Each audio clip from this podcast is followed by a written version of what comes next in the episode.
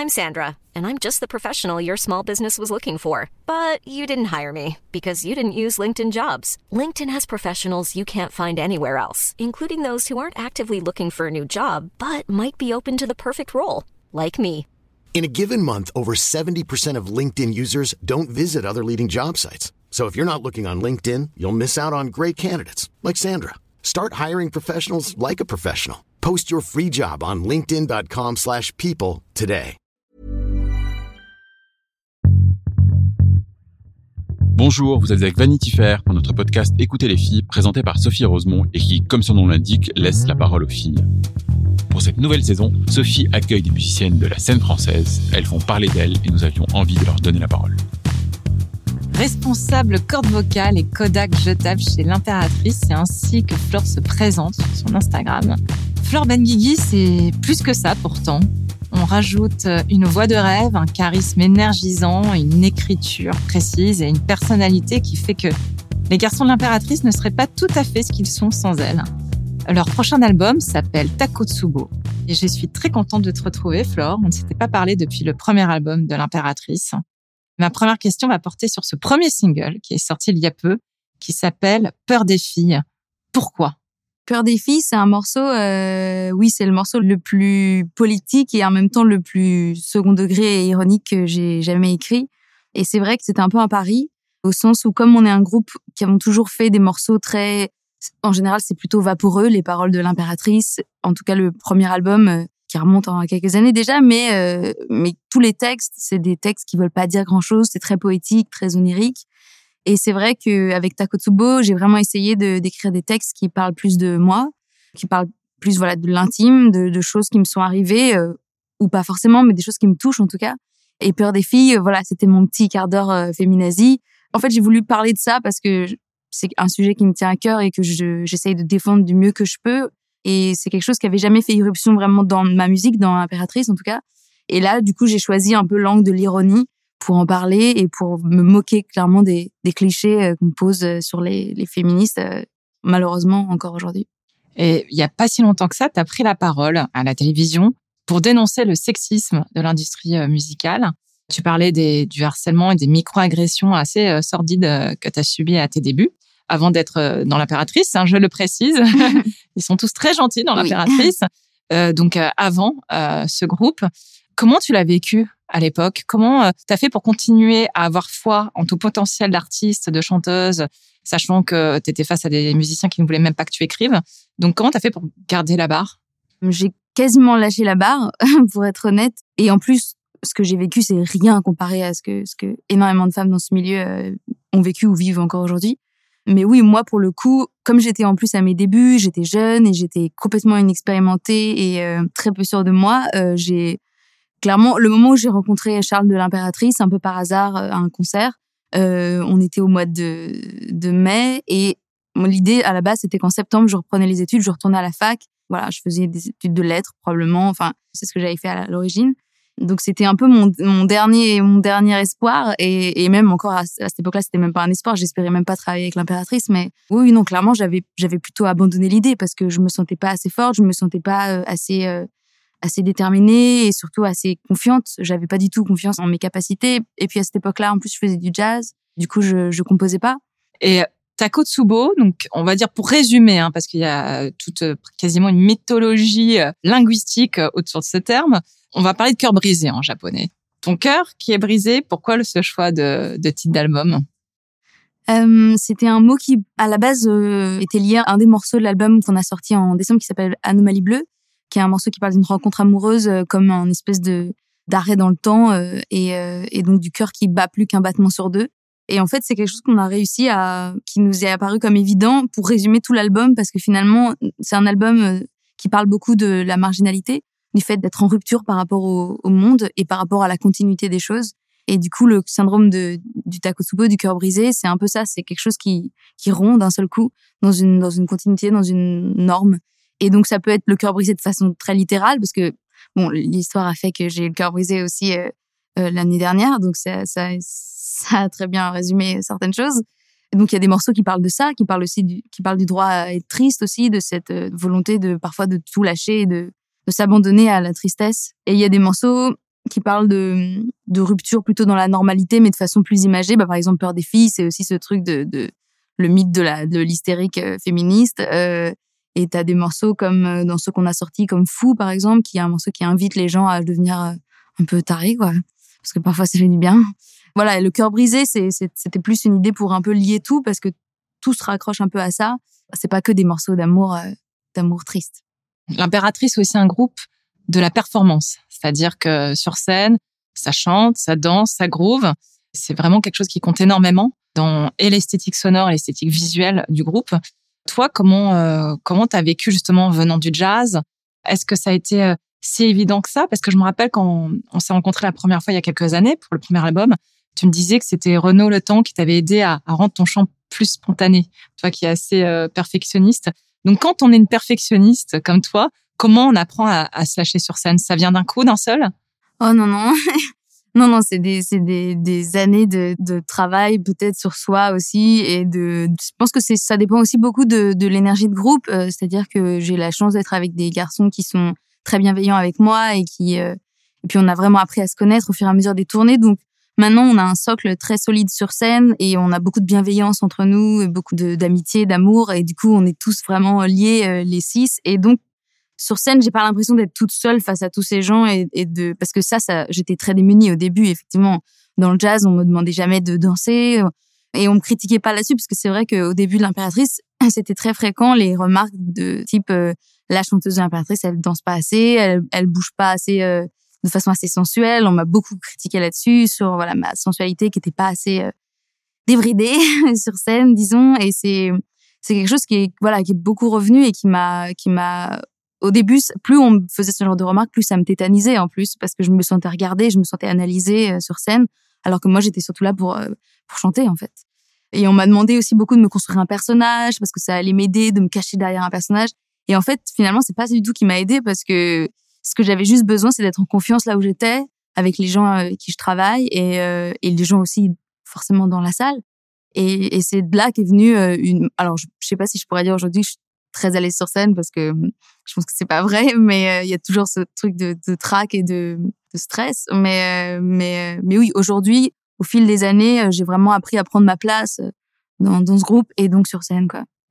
Il y a quelques années, Kim Gordon, l'ex-bassiste de Sonic Youth, sortait ses mémoires, qui sont assez cruelles, assez drôles. On y apprend beaucoup de choses.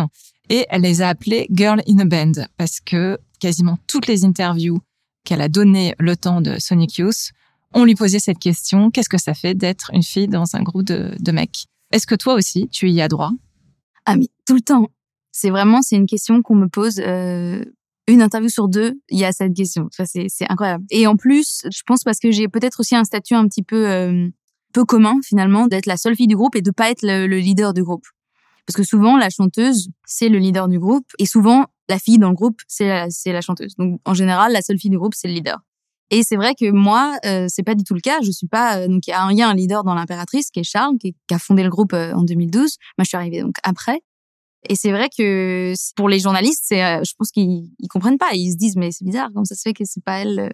Et du coup, en interview, d'ailleurs, je suis rarement toute seule. Aujourd'hui, je suis toute seule parce que c'est l'idée du podcast. Mais c'est vrai qu'en général, on est plusieurs. On est, je suis avec Charles, on est à deux. Après, comme c'est moi qui écris les textes et les mélodies, c'est sûr que j'ai une place importante euh, dans la création. Mais oui, oui, cette question, elle revient souvent. Et en plus, j'ai pas vraiment de, enfin, la réponse, je pense, euh, manque clairement d'intérêt. Euh, on s'en fiche de savoir ce que ça fait d'être d'être la seule fille dans un groupe.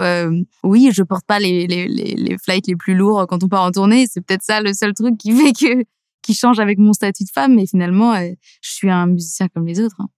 Tu as choisi de lire un texte pour nous de Daphné B qui est euh, canadienne, qui est une poétesse, hein, qui a fondé une plateforme féministe qui s'appelle euh, Fémicile. Et bah, j'aimerais bien que tu nous le lises. Si le désir sexuel des femmes est criminel, leur désir de plaire semble doublement compromettant.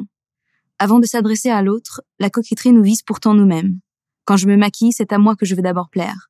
Je me séduis, je prends la mesure de mon être. Une femme qui s'aime, même l'espace de cinq minutes dans le miroir d'un bar, c'est une femme qui se tient dans son pouvoir, qui n'a pas besoin du regard de l'autre pour exister. Elle fait peur, cette femme-là. On voudrait nous faire croire que le désir de plaire relève de la vanité pure, qu'il est frivole. Pire, il dénoterait une défaillance, un genre de trou. La vanité, comme son homologue latin vanitas, c'est ce qui fait dire des choses creuses, sans importance. Comme le vrai vide, on pense que les coquettes aspirent tout sur leur passage. Il faut se méfier d'elles et surtout craindre leur surface. Car si elles séduisent, ces femmes qui s'aiment, elles peuvent détruire, à la manière des trous noirs. Devant la peur qu'elles nous inspirent, on essaie de les dénigrer, de les dégrader. On dit qu'au-delà de leur corps, cette coquille vide, il n'y aurait rien d'autre que le néant, l'espace intersidéral. La supériorité du dedans sur le dehors n'est rien d'autre qu'une idéologie patriarcale, une énième itération d'une fausse dichotomie, celle du corps et de l'esprit. Le corps, externe et profane, serait la cabane vulgaire de l'esprit, intellectuel et pur. Et si notre vérité pénétrait par les pores de notre peau et tout à la fois en exudait, et si notre profondeur courait à notre surface, qu'elle était poilue, poquée, meurtrie, qu'elle prenait parfois la forme de cette peau fardée de prisonnière survivante, cette ingéniosité emplâtrée, ce petit bout de vie transitoire, ces joues qui, comme des lucioles dans la nuit, rougissent, même lorsqu'elles sont condamnées à moisir dans une cellule à perpétuité jusqu'à la mort.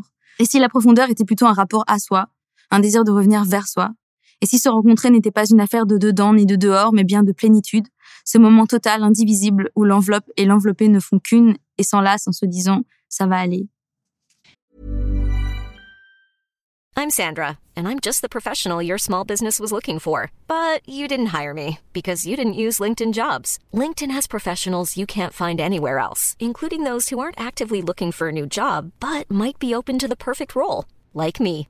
In a given month, over 70% of LinkedIn users don't visit other leading job sites. So if you're not looking on LinkedIn, you'll miss out on great candidates like Sandra. Start hiring professionals like a professional. Post your free job on linkedin.com/people today. C'est intéressant ce texte car il y a un rapport très fort entre le corps, le mental. Pourquoi tu pourquoi tu l'as choisi? J'ai eu un vrai choc quand j'ai lu ce, cet essai parce que euh, je trouve que c'est quelque chose dont on ne parle pas beaucoup, surtout dans la littérature féministe. Et pourtant, voilà, des femmes qui se maquillent, des femmes qui prennent soin de leur corps, euh, il y en a beaucoup. Et c'est quelque chose qu'on qu'on lit beaucoup à ce voilà ce stéréotype du superficiel et de la fausseté et du de la triche. Et moi, je, je trouve que c'est hyper intéressant de replacer ça dans un contexte de d'empowerment en fait et de de volonté de de se plaire à soi d'abord et qu'en fait c'est par là que passe une certaine prise de pouvoir et, euh, et si ça passe par euh, l'utilisation de maquillage ou de, de vêtements particuliers, voilà, de d'envie de se sentir euh, puissante et belle, et ben voilà, il faut le faire, il faut l'assumer, il faut y aller. C'est peut-être très très simple et très bête, mais j'avais jamais réalisé ça vraiment. Et, et en plus, cette, cette jeune fille, Daphné B, je trouve qu'elle a une écriture hyper hyper poétique et c'est c'est hyper beau sa façon de de protester. et voilà, c'est ce qui m'a plu. Mais vraiment tout le recueil est magnifique et il y a plein d'anecdotes assez incroyables. En parlant de Daphné, je pense à Daphné Oram, je pense à Wendy Carlos, je pense à Eliane Radig, toutes ces pionnières de l'électro. J'y pense parce que sur le premier épisode de ton propre podcast, parce que tu viens d'en lancer un, qui s'appelle Chercher la femme, tu racontes euh, l'histoire des synthétiseurs et de ces musiciennes parfois oubliées qui ont su euh, l'utiliser à leur gré. Comment t'es venue l'idée de raconter ces femmes-là?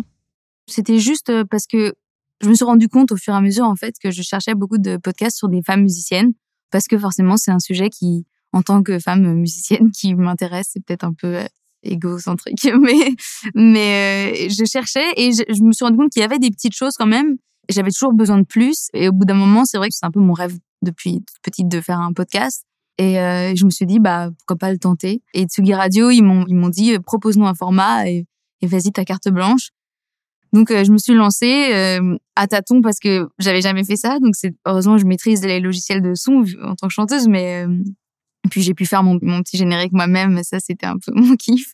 Mais j'ai choisi du coup de commencer par les femmes et les synthétiseurs parce que les synthétiseurs c'est un sujet qui forcément l'impératrice est très présent et, et, qui voilà qui me touche beaucoup et j'adore voilà apprendre là-dessus. mais l'idée c'est qu'il y a un, un, mon instrument un peu par épisode. Donc le prochain épisode sera sur les femmes bassistes dont tu parlais un peu du coup tout à l'heure euh, avec Sonic Youth. Et l'idée, c'est à chaque fois de, de, parler de femmes dont on a un peu oublié euh, l'existence ou dont on a oublié l'importance surtout parce que certaines de ces femmes ont eu un rôle déterminant dans l'histoire de la musique. Et donc le premier épisode, voilà, j'ai parlé de des femmes au synthé, donc j'ai parlé de Clara Rockmore, donc qui est une grande joueuse de thérémine, euh, et euh, Wendy Carlos et euh, Annette Peacock. Mais c'est vrai que, comme tu dis, il y en a tellement en plus des femmes pionnières de la musique électronique il y en a des tonnes et c'est vrai que ça a été vraiment hyper dur de choisir. En parlant de camarades artistes, il n'y a pas si longtemps, je te voyais échanger lors d'une émission organisée par Catastrophe avec l'autrice et donc membre du groupe Catastrophe, Blandine Raquel. Et vous parliez de ce fameux à poil lancé ah. aux chanteuses pendant les concerts. Donc, euh, je me suis, j'ai donc réalisé que c'était encore le cas. C'était quand même d'une vulgarité assez crasse. Quelle est ton arme euh, secrète face au à poil? Tu ne dis rien, tu passes outre, tu envoies une pique? Mais c'est justement ce que je disais dans l'émission avec Catastrophe, c'est que une fois j'avais réussi à répondre et le pire c'est que je me rappelle pas ce que je lui avais dit, mais je lui avais lancé une pique, ça l'avait calmé. Mais euh, non, en général, de toute façon, on sait très bien que on dit rien. On n'a pas envie de, de créer une cohue dans le, dans le public. On n'est pas là pour ça et enfin, on n'est pas là pour avoir un échange euh, agressif avec les gens. On n'a pas envie. Donc bon, en général, on dit rien. Mais c'est c'est vrai que moi, je m'étais jamais vraiment rendu compte de la violence du truc. C'est quelque chose que j'ai entendu plein de fois en concert. En général, ça me fait pas plaisir, mais je réalisais pas vraiment la violence de cette euh, j'allais dire injonction, mais je sais même pas si on peut dire ça. Mais enfin, voilà, je réalisais pas la violence. Et c'est vrai que Blandine, par exemple, euh, je me suis aperçue quand on a fait l'interview qu'elle était très très touchée par ça, que elle, ça l'avait vraiment euh, marqué. Et rien que ça, en fait, ça m'a fait prendre conscience aussi, voilà, de, de, on n'y accorde pas assez d'importance à ce genre de choses. C'est un détail peut-être dans un concert. Finalement, il se passe beaucoup de choses sur scène et puis on a beaucoup de trucs à gérer. On a souvent, moi aussi, j'ai des, j'ai mes retours euh, avec des, ce qu'on appelle des ears. Donc c'est quelque chose qui qui te coupe un peu le son euh, de la scène. Et donc parfois il y a des choses que j'entends pas aussi ou j'entends pas bien venant du public, donc je préfère pas euh, m'étendre là-dessus. Et euh, mais non, c'est important de, de prendre conscience de ces choses-là et de et d'arrêter de laisser passer ce genre de trucs. En fait, ça devrait même plus exister des mecs qui disent à poil pour en parlant d'une chanteuse qui est sur scène. et justement, oui, Blandine parlait de la réaction de Jennifer, apparemment, qui avait... Avec un short, oui, sur scène. C'est ça, pendant un festival. Oui, elle lui a dit, tu sors il me semble. Et en plus, avec ta femme, quelque chose comme ça, elle était ça. Euh, très remontée, euh, Jennifer. Et c'est, ouais, c'est bien, mine de rien. C'est une femme qui a du métier, donc euh, voilà, qui sait ce qu'elle fait et qui, c'est important qu'elle réagisse. Puis après, il y avait les L7, hein, ce groupe de rock des années 90 qui balançait des tampons. usagés sur ceux qui ah bah un peu bah trop. C'est aussi notre, ah notre manière. avoir sa petite réserve sur scène après, c'est toujours un peu, mais oui, je peux en parler à mon, à mon tour manager. Et j'ai remarqué que les Michel, occupé une place assez importante dans ta vie. Oui. Euh, il y a une reprise de Michel Berger sur le nouvel album de l'impératrice. Tu as repris euh, Michel Legrand, une chanson à tomber des Demoiselles de Rochefort. Euh, et avec qui tu, tu as grandi musicalement? Bah du coup ça va pas être Michel, mais j'ai grandi avec les Beatles en majeure partie. J'étais très monomaniaque en plus. J'ai vraiment écouté que ça pendant des années. J'étais très très très très fan. Je suis toujours. Hein. Du jazz aussi beaucoup. J'ai commencé à faire du jazz assez jeune, euh, enfin assez jeune, j'avais à peu près 15 ans et j'ai commencé à vraiment euh, chanter du jazz et je me suis intéressée à, à mort à cette musique-là et surtout au vieux jazz euh, vraiment années, entre les années 30 et les années 60. Et donc ça, ça a été vraiment mon, mon, truc pendant des années. Je me destinais à ça aussi. Enfin, je voulais être chanteuse de jazz et chanter, voilà, faire que ça. le destin en a décidé autrement. Mais c'est surtout avec ça que j'ai grandi, je pense, et avec évidemment aussi beaucoup de chansons françaises euh, chez, enfin, du côté de mes parents, donc euh, Gainsbourg, euh, Brassens, Bachung, donc tout ça c'est pas des Michel, mais mes préférés c'est vrai que c'était les Michel. Enfin Michel Legrand, j'ai j'ai j'ai eu aussi le choc des Demoiselles de Rochefort évidemment quand j'étais gamine. Et, et ça m'a poursuivi toute ma vie quoi. Et pour revenir sur sur le sexisme et sur la prise de parole que tu as sur ce sujet, la dénonciation aussi que tu veux incarner, l'engagement que tu as. Il y a cette phrase de Gloria Steinem que je partage avec tous mes invités, qui est la vérité vous libérera, mais d'abord elle vous mettra en rage. Elle te parle comment cette phrase? Bah, je pense qu'elle résonne vachement avec ce qui s'est passé euh, l'année dernière et ce qui se passe encore aujourd'hui. Je trouve que en 2020, le fait d'avoir été un peu à l'arrêt euh, comme ça d'un seul coup, il y a eu un vrai moment de pause et de bilan. Enfin, moi, je l'ai ressenti comme ça tout le monde s'est un peu arrêté et a dit ok euh, on en est où là euh, de la vie? Et on s'est rendu compte que de l'énorme retard qu'on avait sur plein de choses et surtout enfin toutes ces, choses terribles qui se passaient encore et euh, que ce soit pour le sexisme mais évidemment pour le racisme enfin il y a plein de domaines qui ont été touchés par ça. Et du coup ça ça a créé une prise de conscience assez violente et donc forcément de la rage. Et je pense que cette rage elle est Heureusement ou malheureusement, j'arrive même pas vraiment à me prononcer sur la question, mais elle est nécessaire euh, parce que c'est de là que découlent après des vrais actes forts et des vrais, des vraies paroles fortes. Et, euh, il y a eu beaucoup de rage en 2020, mais qui a débouché sur des, des, des vrais tournants parce que auparavant il y avait il se passait plus grand chose. J'ai l'impression que la vague MeToo c'était quand même vachement épuisé. Et là, ça, voilà, ça a redémarré. Et moi, j'ai essayé de prendre part avec mes, évidemment, mes petites mains et mon petit statut euh, de responsable corde vocale, comme tu disais, et de donner ma parole, euh, voilà, de ce que je pouvais, parce qu'effectivement, comme je le disais, moi, j'ai pas une expérience, euh, enfin, j'ai, j'ai mon expérience qui vaut ce qu'elle vaut et qui, et qui, je pense, est loin de, malheureusement, de, de la réalité que vivent beaucoup de femmes. Mais euh, j'avais pas envie de rester sans rien dire, sans rien faire. Donc voilà, j'essaye de m'engager le plus possible et de, de porter la voix de, de femmes qui seraient pas écoutées, en tout cas euh, à mon humble niveau, quoi. Mais on peut être euh, engagé en ayant les cheveux bleus, un eyeliner assorti à son masque et aussi assorti à son pull. et euh, voilà, c'est il y a plein plein de féminité et plein de féminismes différents je crois que ça compte beaucoup pour toi. Oui, et, c'est, du coup, ça fait écho euh, vachement à ce, à ce livre maquillé dont je parlais tout à l'heure. C'est toutes les féminités sont belles et elles sont, elles sont fortes. C'est ça, c'est la force de la, de la féminité dont il faut parler. Merci beaucoup, Flore. Merci. C'était Écouter les filles, un podcast de Vanity Fair. Retrouvez les autres épisodes de la saison sur toutes nos plateformes et partout où l'on écoute des podcasts.